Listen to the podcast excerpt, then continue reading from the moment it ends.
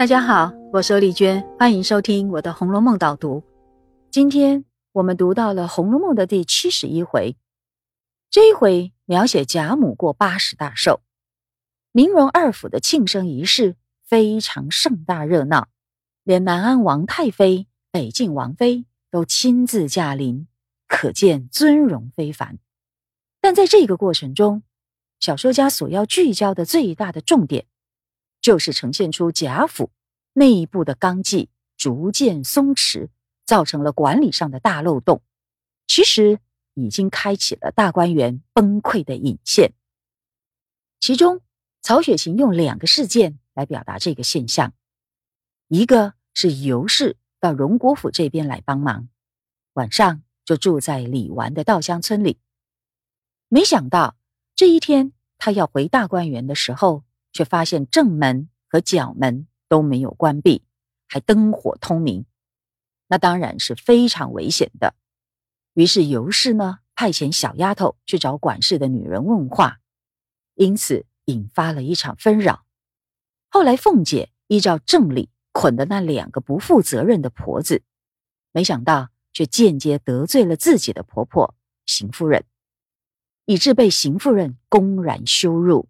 受尽了委屈，这就是回目上的嫌隙人有心生嫌隙。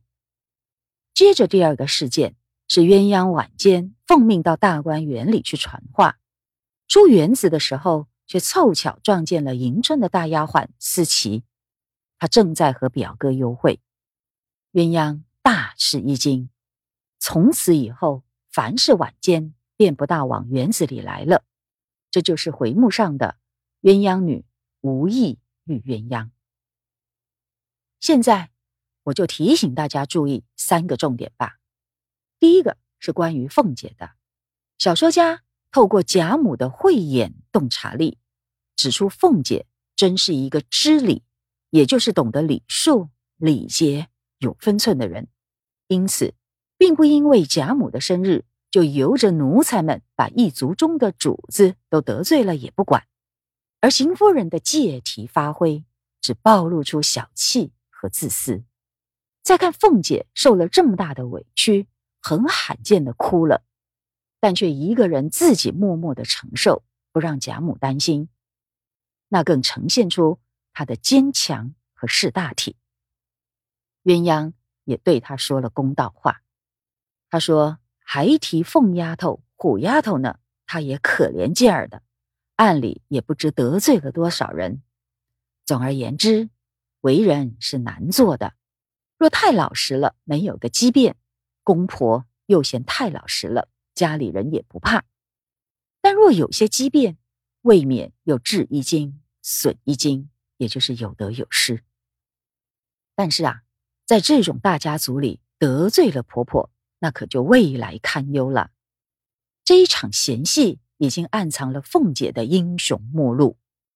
参照前面第五回太虚幻境里人物判词的预言，凤姐最后将会逃不过被休的厄运。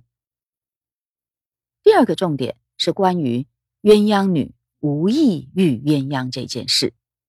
小说家让鸳鸯这个发誓终身不嫁的女孩子撞见男女偷情，当然也是刻意的安排。其实，思琪的行为是非常自私又违法的。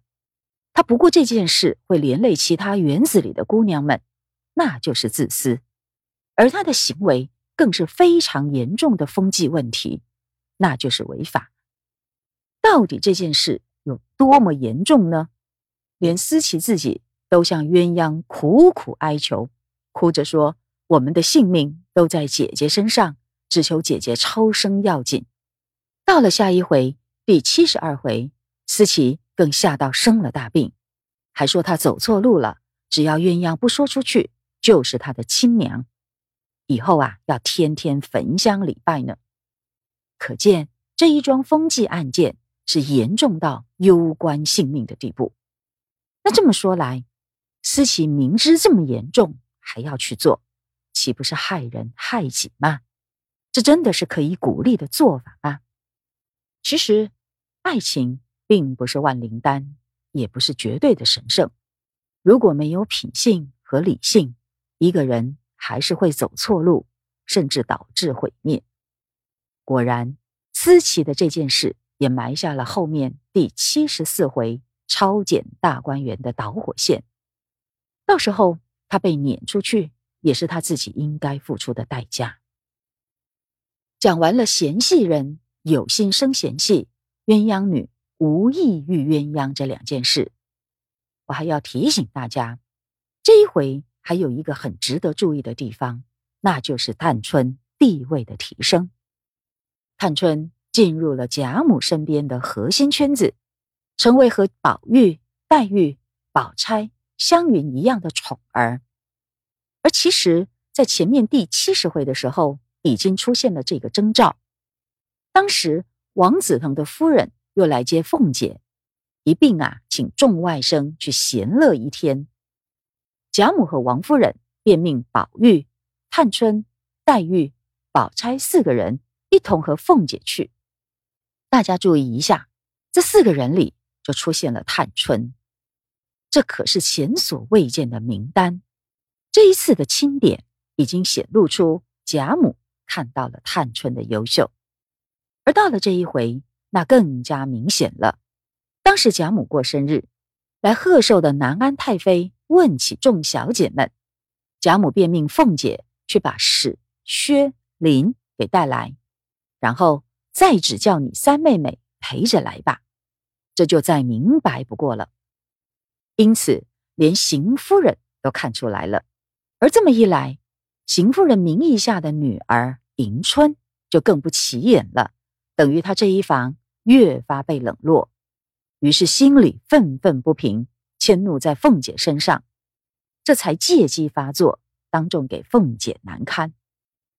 而探春地位的提升，完全是她应得的。应该说，第五十五回以前，探春是被埋没的巾帼英雄，现在的得宠，堪称是实至名归。曹雪芹借由探春这个人物，告诉我们。一个大雅君子的道理，也就是没有机会的时候要甘于恬淡，自得其乐；而一旦拥有权力的时候，要大公无私，兼善天下。这样的胸襟和表现，就是探春受到贾母欣赏的原因。那么这一回的导读就讲到这里，我们下次再会。